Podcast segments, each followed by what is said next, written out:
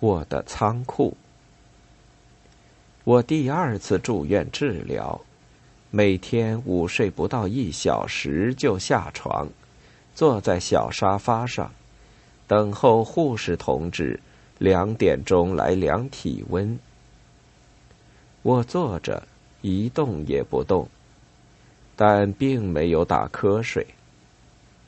我的脑子不肯休息，他在回忆我过去读过的一些书、一些作品，好像他想在我的记忆里完全衰退之前，保留下一点美好的东西。我大概不曾记错吧？苏联作家艾伦堡。在一篇演说中提到这样一件事情：卫国战争期间，列宁格勒长期被德军包围的时候，一个少女在日记中写着“某某夜，安娜·卡列尼娜”一类的句子。没有电，没有烛，整个城市实行灯火管制。他不可能读书。他是在黑暗里静静坐着，回想书中的情节。托尔斯泰的小说帮助他度过了那些恐怖的黑夜。我现在跟疾病做斗争，也从各种各样的作品得到鼓励。人们。在人生道路上的探索、追求，使我更加热爱生活。好的作品把我的思想引到高的境界。艺术的魅力使我精神振奋。书中人物的命运让我在现实生活中见到未来的闪光。人们相爱。人们欢乐，人们受苦，人们挣扎。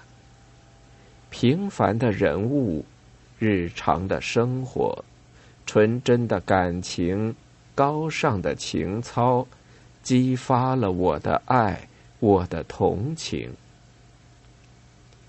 即使我把自己关在病房里，我的心也会跟着书中人。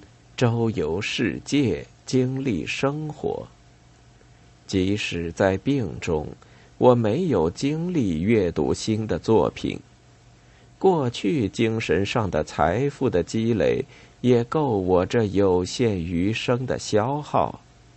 一直到死，人都需要光和热。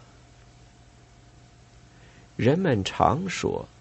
作家是人类灵魂的工程师，我有深的体会。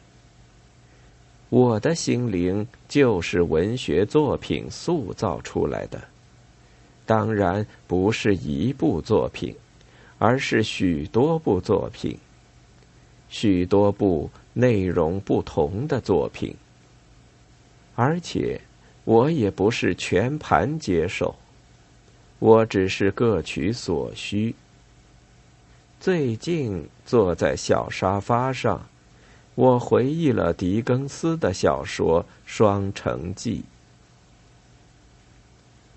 我最后一次读完《双城记》，是一九二七年二月中旬，在法国游船昂热上。第二天一早。游船就要在马赛靠岸，我却拿着书丢不开，一直读到深夜。尽管对于一七八九年法国大革命，我和小说作者有不同的看法；尽管书中主要人物怀才不遇的卡尔顿是现实生活中所没有的。但是几十年来，那个为了别人幸福自愿的献出生命、从容走上断头台的英国人，一直在我的脑子里徘徊。我忘不了他，就像我忘不了一位知己朋友。他还是我的许多老师中的一位。他以身作则，教我懂得一个人怎样使自己的生命开花。在我遭遇厄运的时候，他给了我支持下去的勇气。我好久不写日记了。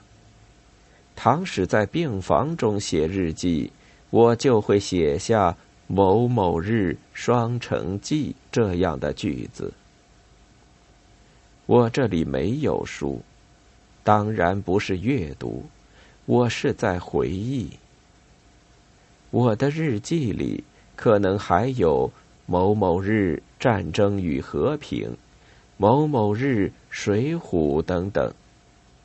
安德烈公爵受了伤，躺在战场上，仰望高高的天空。林冲挑着葫芦，踏雪回到草料场。许多人物的命运都加强了我那个坚定不移的信仰。生命的意义在于付出，在于贡献。不在于接受，不在于获取，这是许多人所想象不到的，这是许多人所不能理解的。文革期间，要是造反派允许我写日记，允许我照自己的意思写日记，我的日记中一定写满书名。人们会奇怪，我的书房给贴上封条，加上锁，封闭了十年。我从哪里找到那些书阅读？